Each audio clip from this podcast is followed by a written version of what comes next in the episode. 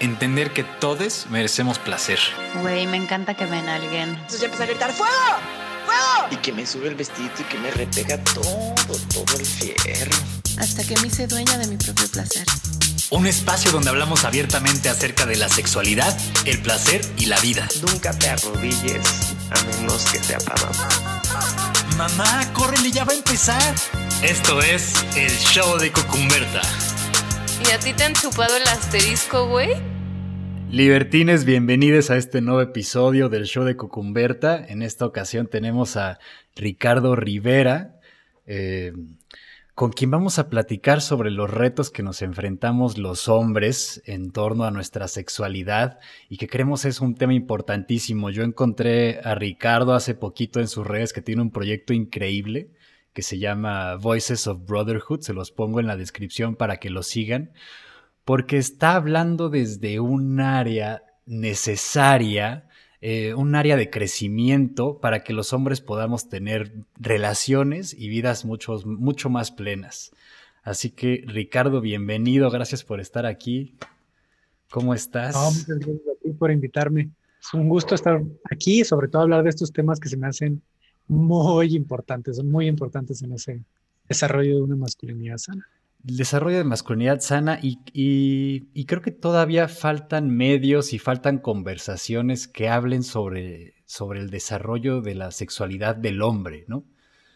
Eh, Totalmente. Hace falta mucha información también. Afortunadamente, en, eh, las mujeres han tenido un despertar y se están cuestionando sobre su status quo, se están cuestionando sobre su cuerpo, se están explorando, están rompiendo barreras, se están liberando. Y luego yo veo a los hombres, no, no digo, no, no, no generalizar, pero veo a los hombres y metidos en los videojuegos, metidos en las computadoras, no cuestionando estas cosas que las mujeres están teniendo inquietudes y me parece increíble que hayas tenido la iniciativa para crear y poner afuera un proyecto como este. Sí, es que como dices, socialmente se ha bloqueado de alguna manera por estereotipos, por moldes muy, muy limitados, se ha bloqueado y se ha limitado al hombre en no investigar o no más bien no autoconocerse de una forma emocional, de una forma sexual, de una forma mucho más libre y abierta, ¿no? Así que pues queda muy claro por qué hay frases como las mujeres maduran más rápido que los hombres, eh, que vaya este tipo de frases que, que denotan algo que es verdad, sí, pero no porque así sea naturalmente, sino porque así se ha desarrollado por nuestro entorno, por lo que nos han enseñado y lo que no nos han enseñado, ¿no? Exacto, exacto. Pues me encanta y vamos de lleno al tema que es la sexualidad del hombre. Y me gustaría que nos platicaras un poco, Ricardo, ¿cómo fueron tus primeros encuentros con la sexualidad? Quiero, quiero que nos vayamos allá atrás a... Porque, porque el, el, objetivo de este podcast, de este episodio, es que hablemos sobre esos retos que tenemos también los hombres y que justamente si hablamos de los retos que también tenemos nosotros, entonces podemos empatizar de una mejor manera, ¿no? Que, que, que nosotros sepamos con qué nos estamos enfrentando y que también las, las mujeres o las personas trans también sepan uh, pues esos obstáculos que hemos tenido, eh, los, la, el aura oscura o de misterio o de prohibido que se ha creado alrededor de nuestra sexualidad. Entonces, em, hablemos un poco de cómo, cuáles son esos recuerdos de las primeras confrontaciones que tuviste con tu sexualidad. Bueno, ese es un tema bastante fuerte, sobre todo hablando de, la parte anecdótica, ¿no? De, de, la historia propia, porque desde mis 13 años empezó a haber cierta presión, ¿no? Yo estaba en segundo grado de secundaria a mis 13 y tenía mi primer novia.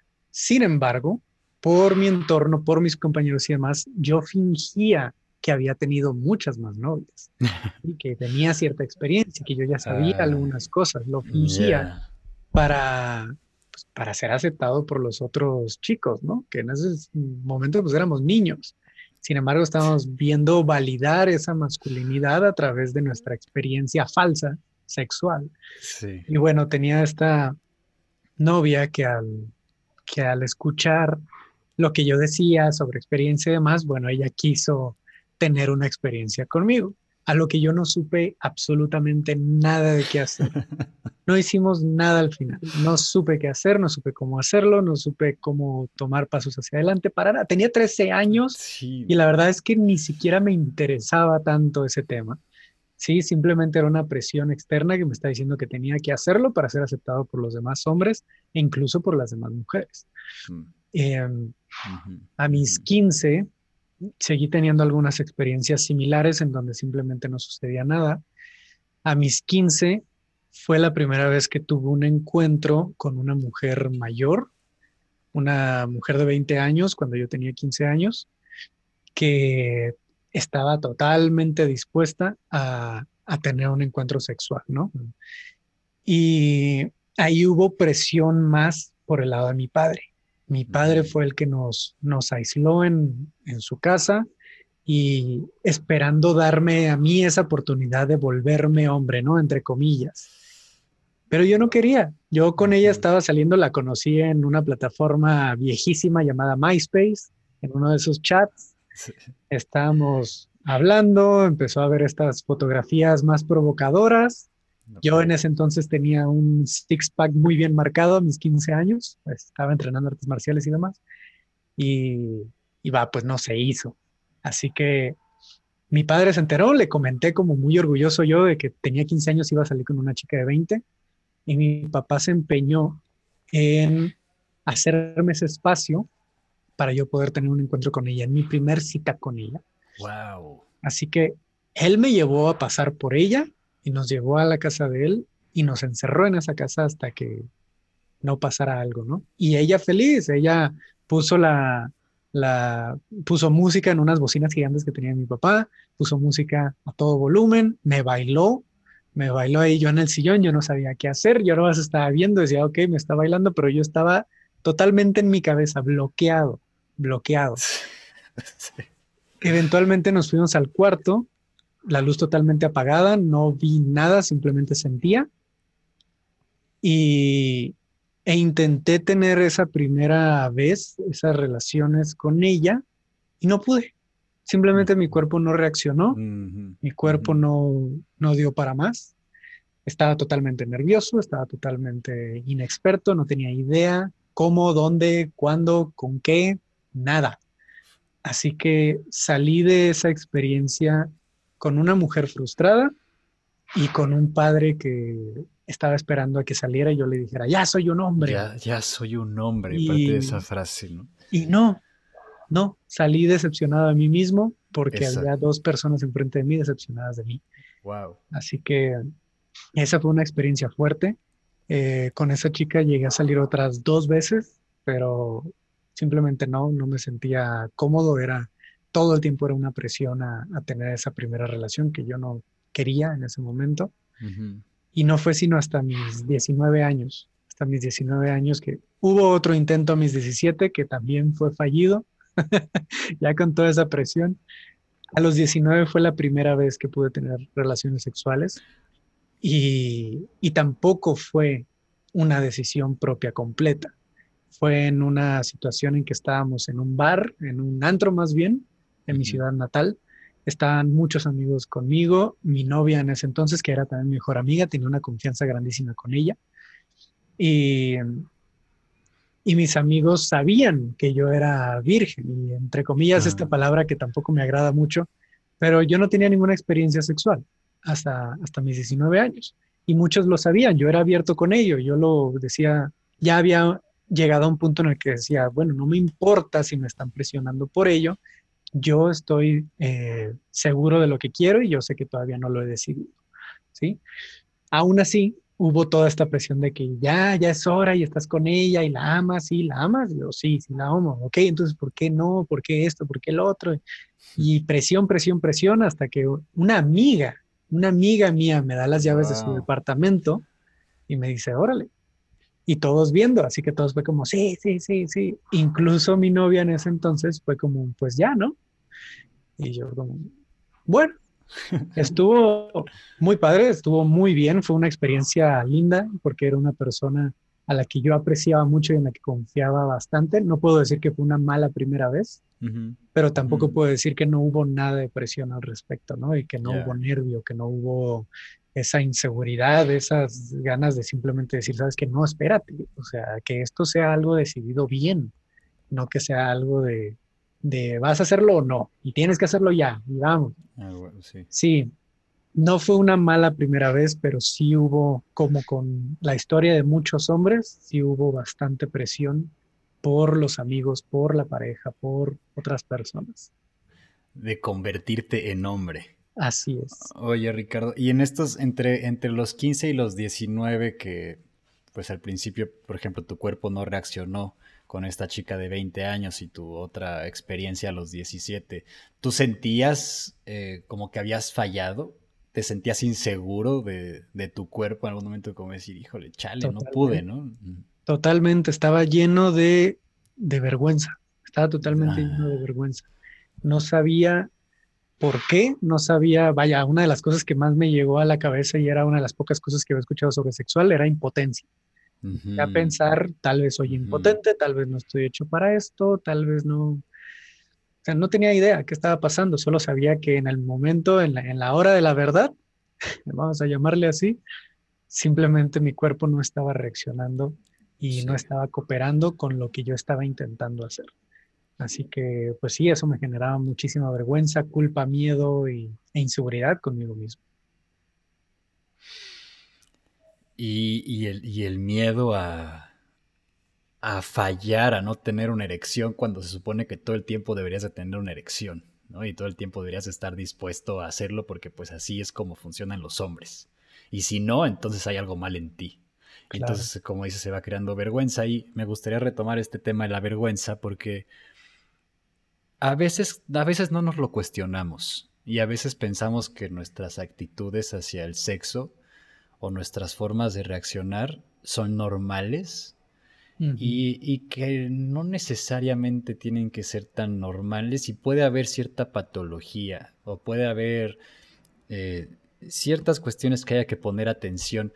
Mencionaste en tu podcast, en Voices of Brotherhood, sobre cómo saber si sufrimos de vergüenza sexual.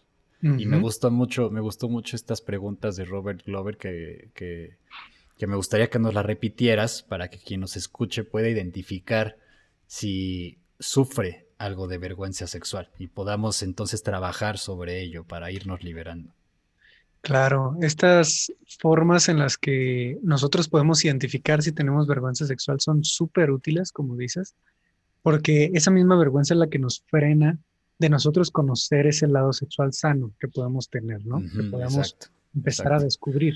Y esta misma vergüenza es la que, la que nos llena de pensamientos a la hora de estar queriendo conectar sexualmente con una pareja y nos satura y nos bloquea y nos desconecta del momento, ¿no? Y, que pensamos que es normal. que pensamos que es normal. porque no sabemos que hay algo más.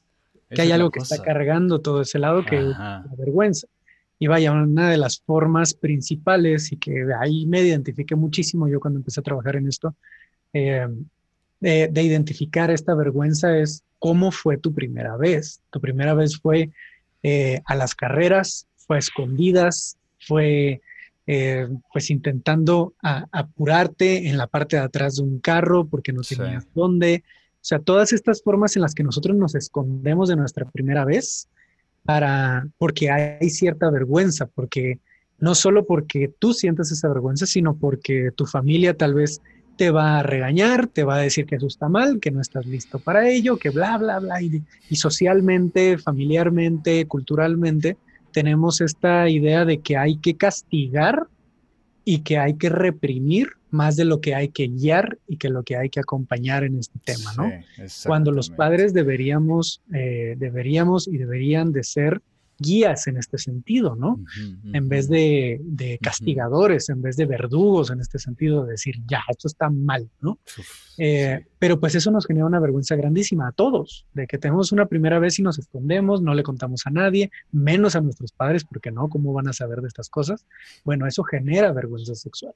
Y ese nos lleva a una segunda pregunta de, tu primera vez es algo que ahorita pudieras compartir con tus papás, pudieras compartir con tus amigos, pudieras compartir con cualquier persona de una forma abierta.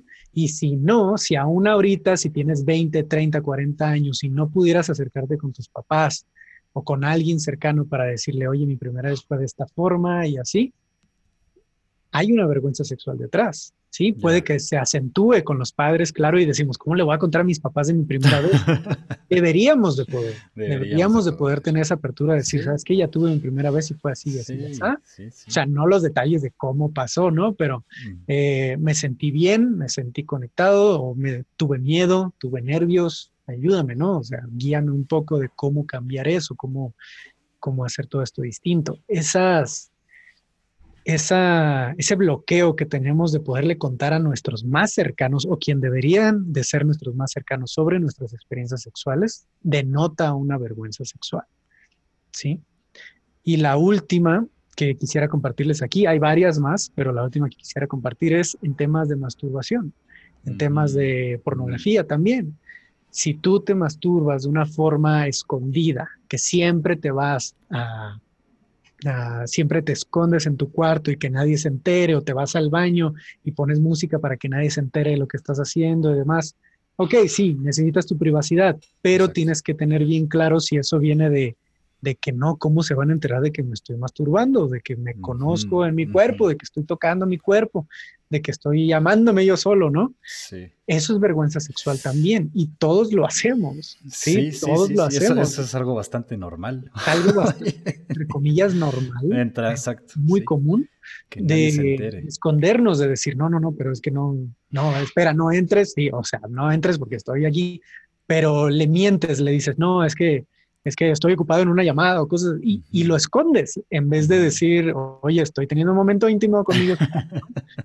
Cuando es, eso es lo normal, eso es lo que debería ser normal, ¿no? Poder tener esos momentos sin que nadie más nos juzgue al respecto.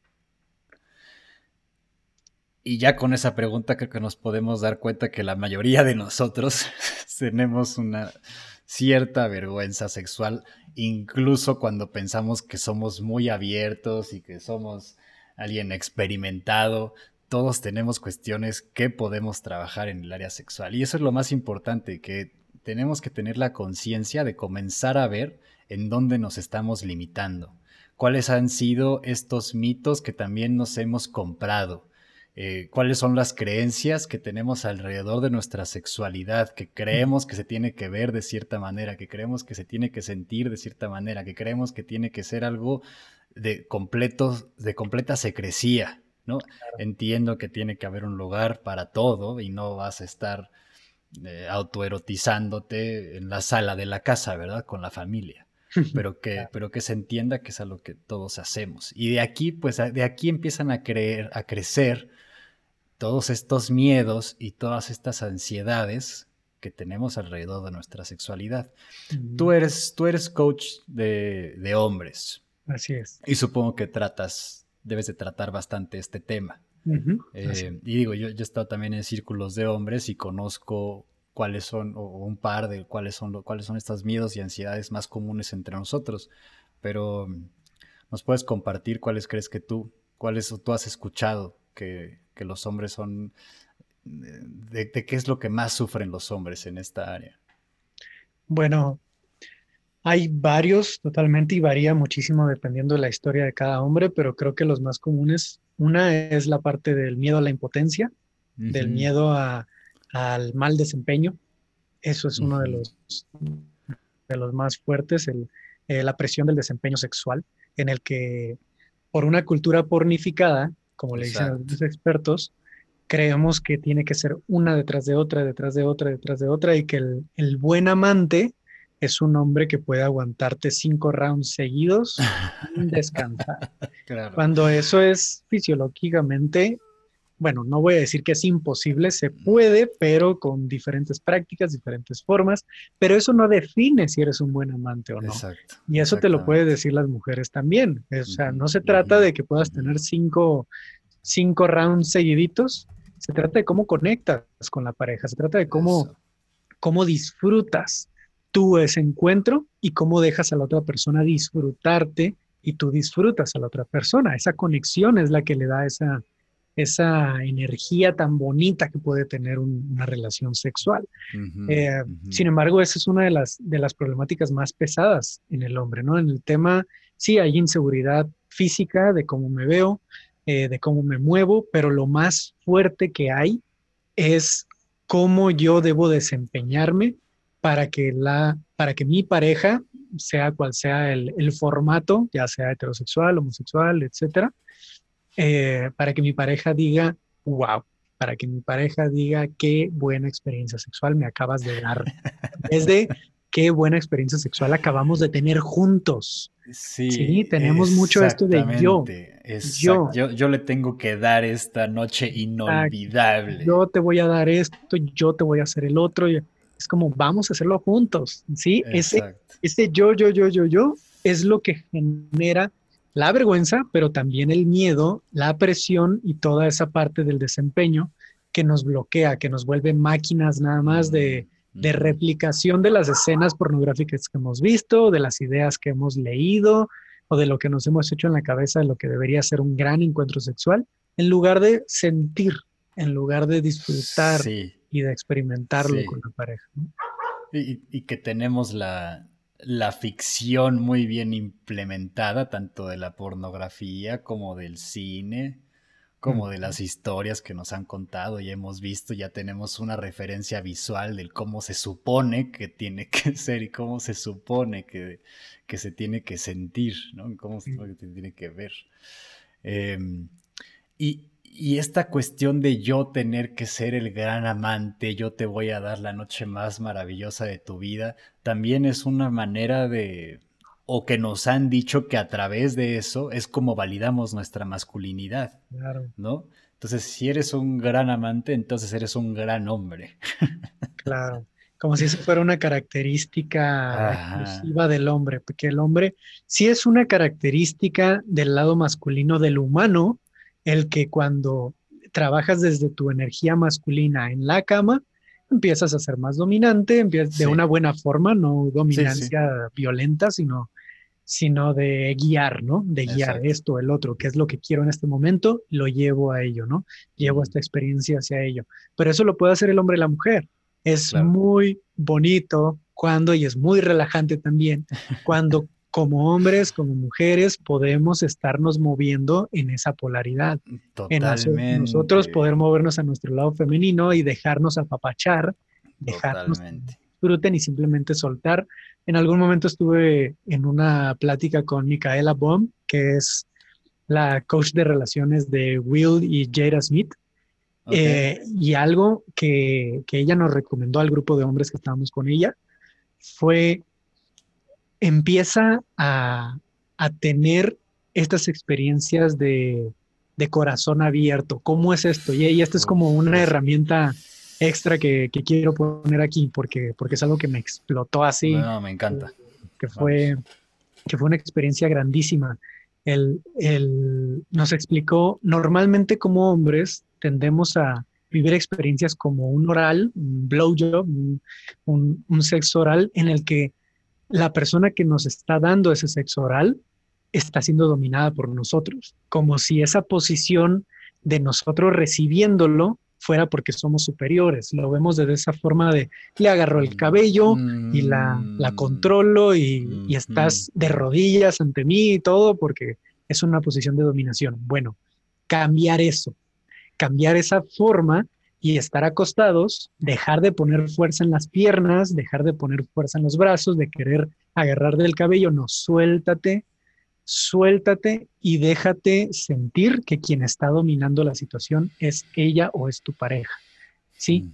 Y abre el corazón en ese momento di, ok, no pienses en, oh, esto se ve como una escena porno, que lo vemos y, conscientemente decimos, órale, esto se ve como una escena porno, estar dentro de una escena porno.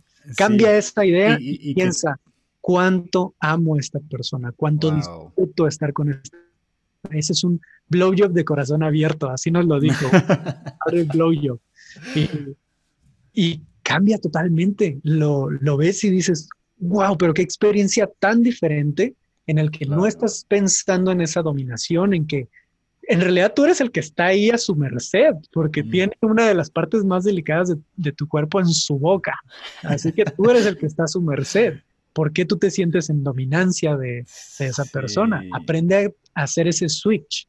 Puedes estar en esa posición y disfrutarla, sí, pero aprende a hacer ese switch también de, de decir, esto, o sea, yo como hombre no necesariamente tengo que estar en esa dominancia todo el tiempo no, puedes soltarte y puedes disfrutarlo y moverte al lado de estoy siendo apapachado, estoy siendo mm. amado, estoy siendo disfrutado.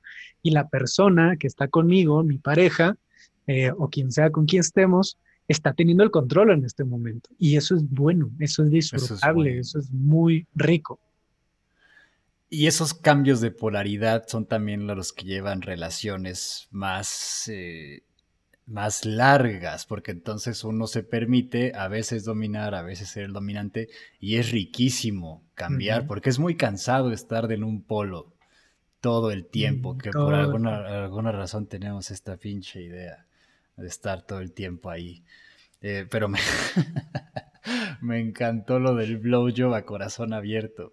Excelente referencia. Es que cambia todo, cambia todo. Y, mira, eso que dijiste que sí, esto se ve como una escena porno. O sea, como si necesitaras la referencia visual de que eso que estás viendo, entonces está siendo conectado con lo que tú piensas que es excitante y te está excitando lo que estás viendo por relación y no lo que estás sintiendo. Exacto. ¿No? No por con quién estás. No, sí, sí, sí. Es, como si estoy en una escena porno, wow. Pues, y es bien inconsciente. es súper inconsciente, es que no te das cuenta, no te das cuenta hasta que la gente lo empieza a hablar, lo empieza a escuchar y dices, ay, güey, sí es cierto. Y esto afecta de una forma que, pues, em, empieza a crear relaciones superficiales, porque empiezas a tener que tener esa referencia visual para entonces sentirte excitado. Exacto. Y, entonces el sexo o un encuentro sexual se queda en lo superficial y se queda en lo cortito. Y se vuelve un condicionamiento sexual. Se condiciona y te bloquea y te quita esa libertad sexual que tú pudieras tener. Sí, sí, y se, convierte, claro, en un, en un mercado de carnes, porque empiezas a buscar un cuerpo, empiezas a buscar cierto tipo de traje, ¿no? Cierto tipo de traje que te marca la pornografía convencional. Exacto. Que bueno, que también hay que distinguir que ya hay diferentes tipos de pornografía.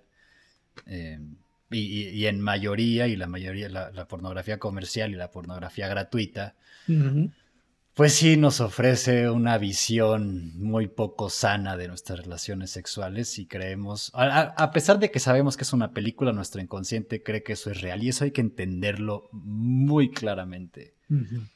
Que querramos o no querramos, todo lo que consumimos se nos queda y lo vamos a buscar. Va definiendo los patrones que vamos a buscar para lo que queremos satisfacer de nosotros. Sí. Bien, y empezamos a agarrar nuevos patrones a través de pornografía o de ideas irreales, aunque sepamos que no son reales. Igual nuestro cerebro empieza a conectar esas reacciones físicas a una forma específica de hacer las cosas. Sí, sí. Y pues yo recuerdo haber empezado a ver porno desde yo creo que los 13 años también, fácil. Digo, cuando se tardaba en cargar la imagen, ¿no? Y ibas viendo primero los senos y... y desde ahí hasta, hasta en realidad hace poco, yo creo que eh, este año es el que realmente le he puesto atención a esa, pues sí, hay que llamarle adicción, de por qué me estoy, por qué estoy viendo esto para excitarme. Entonces, bueno, yo sí me, al menos en mi, mi trabajo este año sí ha sido alejarme de eso, porque así lo he querido. Y, y sí he sentido, a, partir, a partir de empezar a dejar el porno, empiezo a apreciar otras cosas. como, como cuestionarnos que eso que estamos viendo, eso que, estamos, que nos está excitando, no es todo lo que hay. Digo, aquí podríamos entrar a temas más profundos sobre hacia dónde o hasta dónde más bien nos puede llevar un encuentro sexual. y he tenido la fortuna de experimentar estados muy profundos durante, durante un encuentro que van mucho más allá de una posición y de una referencia visual. Sí. Y, creo que eso es de, del estar ahí en total presencia y con total corazón abierto. Exacto. ¿A ti cómo te afectó, por ejemplo, el, o tú, tú viste porno también de, chavito? Sí, yo desde los 11 años aproximadamente vi mi, mi primera imagen, imagen pornográfica y, y, así se dio hasta, pues también último, o sea, es, una adicción es algo que todos los días tienes que, que luchar en contra aunque ya la hayas dejado, siempre va a haber esa tentación. Siempre tenemos aquí nuestro teléfono, nuestra iPad, nuestra computadora, en el que con un clic podemos ya acceder a esa adicción otra vez. No es que tenga que ir aquí a, otro barrio a comprarme una droga. No, este lo tenemos todo el tiempo. Así que es algo que se debe estar trabajando en todo momento y una de las formas en las que más me afectó a mí fue en esa eh, en esa idea de que yo tenía que durar muchísimos rounds, muchísimas, muchísimos encuentros seguidos, que tenía que ser de alguna forma más violento, que tenía que ser más duro, que yo tenía que dominar en todo momento. Eh, y sobre todo la parte más difícil, porque eso es en lo que yo creía conscientemente que tenía que ser. Pero en la parte inconsciente, en la parte ya neurológica, me afectó muchísimo en el sentido de cómo mi cuerpo reaccionaba a un encuentro sexual. Porque como hombres, como mujeres, si podemos tener varios rounds, podemos descansar un poco entre cada uno, prendernos otra vez e empezar de nuevo y no hay problema. Pero algo que sí te puede llegar a afectar muchísimo la pornografía es si tú estás acostumbrado a tener una mano con un teléfono y la otra masturbándote y hacerlo por dos minutos, tres minutos, viendo una pantalla en una misma posición, el, el cerebro empieza a adecuarse a que de esa forma son tus encuentros sexuales, a que solo vas a durar esos minutos, a que solo va a ser en esa posición y a que va a ser viendo una pantalla, ¿no? Así que llega un momento en el que tu cuerpo ya no reacciona tan bien a una persona real, a un, Tu cuerpo, diferentes partes de tu cuerpo ya no sienten tanto como podrían sentir si no tuvieras esa adicción, ¿no? Tu cuerpo y tus zonas erógenas están desactivadas, están apagadas, porque la única en la que te estás enfocando es en tus genitales.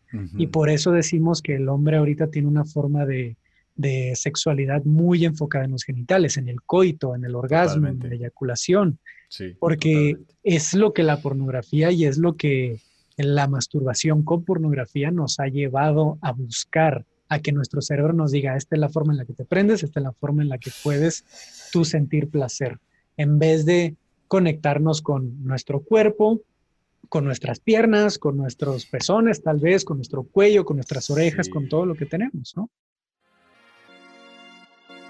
Hacemos una pequeña pausa para recordarles que este episodio es posible gracias a Happy, el primer condón incluyente. Es libre de parabenos, no contiene productos animales y lo más chido es que está hecho en México con tecnología alemana. Síguenos en Instagram en arroba happy.af, J-A-P-I, o entra a nuestra página www.happy.af.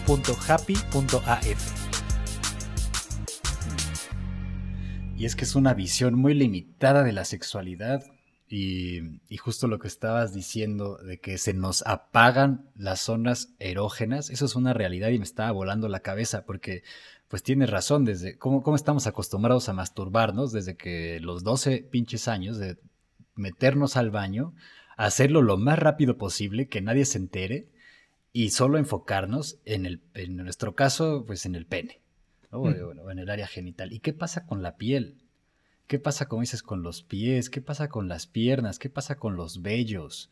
¿Qué pasa con la cara, con, con la frente, con el pelo? Todo eso se olvida. Y entonces, claro, cuando viene un encuentro sexual, pues lo único que buscamos es llegar al, al coito para, para y luego poder eyacular. Y entonces este llamado foreplay o juego previo no se vuelve un disfrute, se vuelve algo que haces con, con el fin de excitar a tu pareja para poder penetrarla, para poder eyacular, para poder tener un orgasmo. Entonces es, o sea, cuando, cuando decimos que el orgasmo no es el fin, creo que podemos pensar que lo entendemos, pero ya en la práctica se vuelve una cosa muy distinta. Es como, la, la mejor forma de practicarlo es ten varios encuentros sexuales donde no tengas coito y donde no tengas un orgasmo. Exacto. Inténtalo. Tres, cuatro, cinco veces. Ve con tu pareja, vayan, vayan a donde quieran ir, en donde se sientan cómodos y tengan un encuentro sexual sin, o sin ni siquiera tocarse los genitales. Exacto.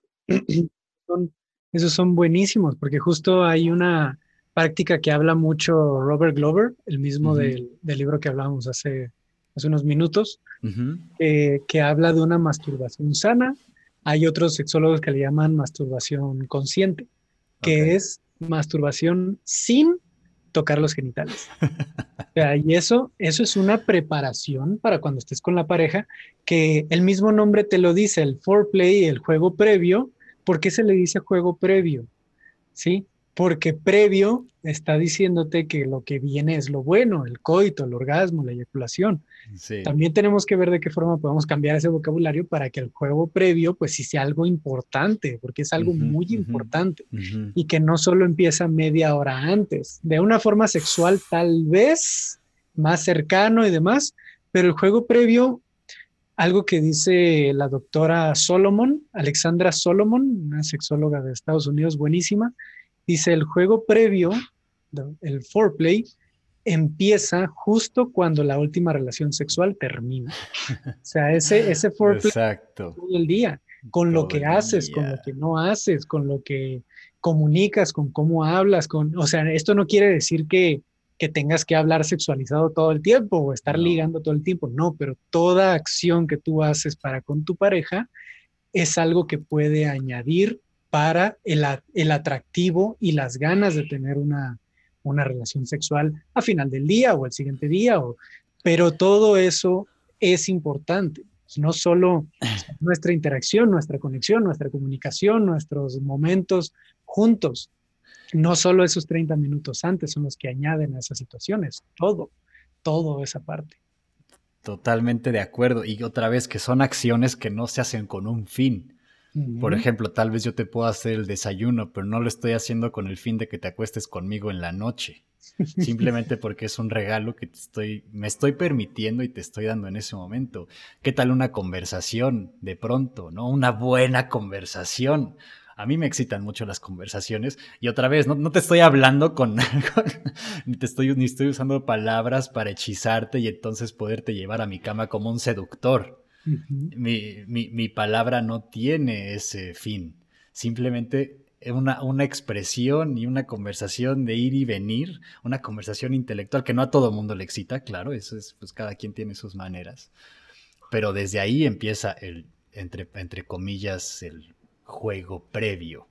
O las caricias, la admiración por, por tu pareja, que digas, wow, esta persona es increíble, es en serio, como que hasta te brillan los ojos, ¿no? Claro. Eh, pero sí, esta esta es una invitación a que tengamos prácticas más allá de los genitales para irnos justamente desprogramando de lo que aprendimos. Yo en este momento me quise dar un tiempo sin tener relaciones sexuales porque me di cuenta que la forma de relacionarme con las demás personas eh, era de una forma para buscar un encuentro sexual que incluyera el coito, porque también encontré, me di cuenta que es una forma en la que yo me siento muy conectado. Aprendí a que a través de la sexualidad y de un encuentro sexual, ahí yo encuentro una conexión muy especial. Ahí encuentro una conexión también con una energía bastante masculina que, que me gusta, se siente, porque se siente, esa, la, la energía yang se siente muy bien, es muy activa. Y encontré que en la sexualidad, pues yo, lo, yo ahí lo buscaba. Entonces, al darme este espacio, también me está sirviendo para, pues si tengo un encuentro sexual, que solo sea eso, que solo sean caricias y eso es lo que eso es lo único que hay en ese momento, presente en el presente, presente, presente. No vamos a ir a nada más. No estamos construyendo para hacer algo, simplemente estoy sintiendo cómo me está tocando el brazo, estoy sintiendo cómo me está besando el cuello y eso es lo único que hay. Eso, eso, eso. Entonces, esa es una, una invitación para alguien si quiere explorar áreas de, de la sexualidad que aún no lo ha hecho pues es un, es un muy buen comienzo. Totalmente. Justo eso. Y no te van a dar blue balls y no te va a pasar absolutamente nada si no eyaculas. Para nada, no pasa nada. Ese es el, mito, eh, el cual eh, lo traemos ahí cargando. y, y, obviamente, pues estas adicciones, estas vergüenzas, estos miedos a no ser siempre el más potente, eh, el miedo al desempeño, el, enfocarnos solo en los genitales, el enfocarnos solo en una imagen visual, el ver a la pareja como un pedazo de carne. Todo esto nos va frustrando, querramos o no, frustra nuestra sexualidad. Sí. Entonces, ¿cómo se, cómo se refleja una sexualidad frustrada en nuestras vidas? Porque creo que esto tiene implicaciones profundísimas en nuestra vida diaria. Pues hay, hay de diferentes formas en que esto se expresa, sobre todo en la vida de un hombre. hay, hay hombres que, lo, que expresan esta frustración buscando tener más parejas sexuales, pero sin, una conexión, sin una conexión emocional. Claro. Van a pensar en esos one night stands, en, esos, en esas relaciones de una noche, en, en simplemente no conectar con la persona porque con esa frustración, bueno, es un riesgo a salir lastimado en tu ego si algo no sale bien, ¿no? Y esa frustración te bloquea de poder compartir algo más que la parte física. Ahora, del otro lado están los hombres que le rehuyen al sexo, ¿no? Que le rehuyen a esa situación en el que sí, hay, hombres incluso, y esto lo habla mucho el doctor Robert Glover, que incluso están ligando, están haciendo ojitos, están ahí como, como alimentando ese deseo con alguna persona, pero a la hora de la hora crean alguna excusa para que no suceda o le sacan la vuelta. Están en ese espacio simplemente como de, entre comillas, cacería, de ligue, de conquista, pero a la hora de la hora hay alguna excusa o algo que, que es como, no, no, ya llegué hasta aquí, pero tengo que hacer otra cosa y me voy y demás. Y haces como esos, ese prender el boiler para la persona y demás, pero tú no te animas. ¿Por qué? Porque hay un miedo hacia ese lado, ¿no? Hay un miedo a no ser suficiente, hay un miedo a, a, no tener el desempeño que quieres, el desempeño que, que crees que esperan de ti, ¿no?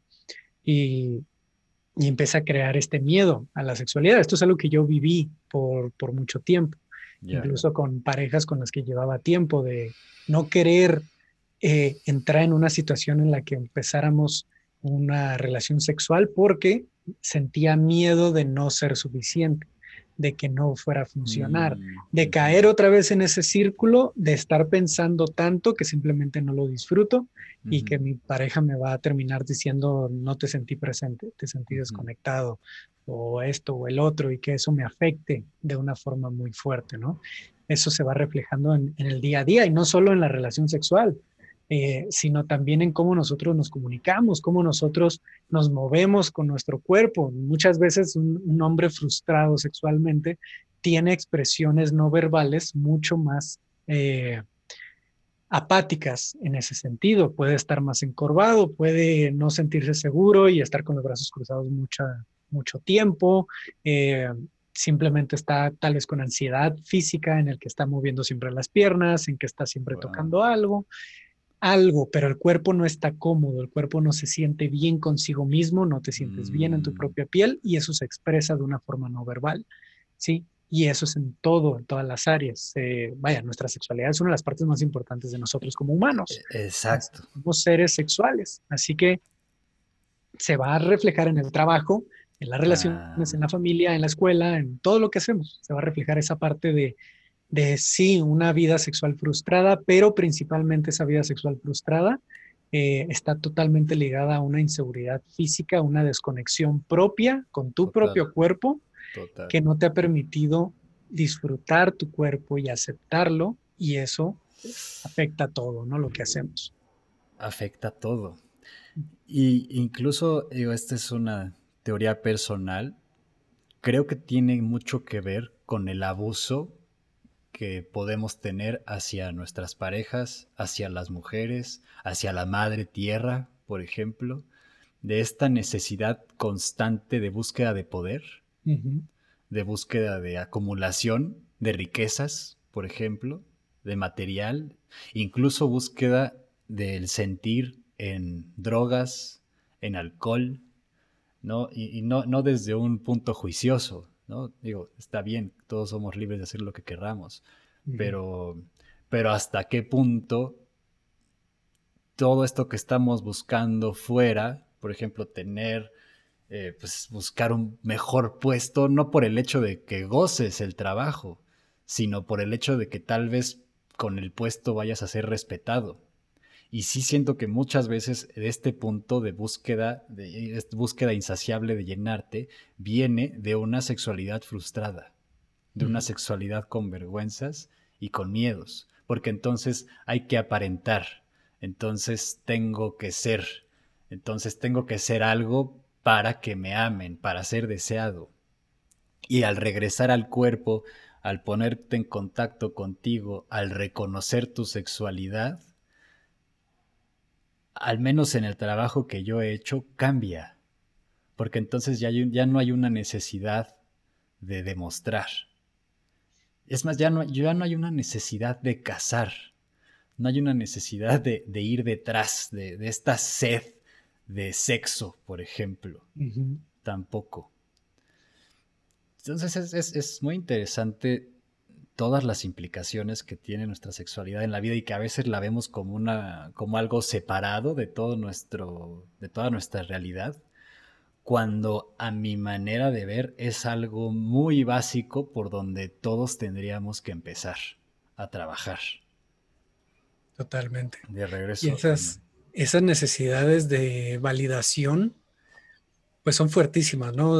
Algunos autores hablan de que el hombre en los, las últimas décadas, generaciones y los últimos dos siglos se ha enfocado en demostrar su valía como hombres desde tres puntos de vista, desde, desde tres pilares del hombre actual, ¿no? Una, desde su desempeño físico, como atletas, como hombres fuertes, como el, el, mm. hombre fuerte del gimnasio, que lo ves fuertísimo. Todos hemos visto este arquetipo, ¿no? Del hombre fuertísimo en el gimnasio. mamadísimo. Que se siente exacto, que se siente súper seguro de sí mismo por el cuerpo que tiene. Como que eso lo eleva, ¿no? Eh, ¿Cuántas mujeres tiene? ¿Cuántas conquistas? ¿Cuántas parejas sexuales ha tenido? Como la mujer como objeto. Y eh, el poder económico qué tanto ganas, cuál es tu poder profesional, eh, tu, posición profesional, y que ese hombre de éxito, pues es mm. muy, superior a cualquier otro hombre que no tenga tanto éxito, ¿no? Y pues esas formas son las que nosotros hemos utilizado para validar nuestro valor, valga la redundancia, no solo de la parte sexual o no solo de nuestra masculinidad, sino de qué valemos, quién soy, ¿sí? cómo defino mi identidad. ¿Quién soy? Soy un hombre exitoso, perfecto, pero eso no eres, ¿sí? eso es solo parte de ti, pero eso no es lo que tú eres. Lo que tú eres va más relacionado con cómo tú te aceptas a ti, cómo tú te amas a ti, cómo tú te disfrutas a ti. Que, que lo que tienes, ¿sí? No es, no es un tener para ser, es un ser para poder disfrutar lo que tienes.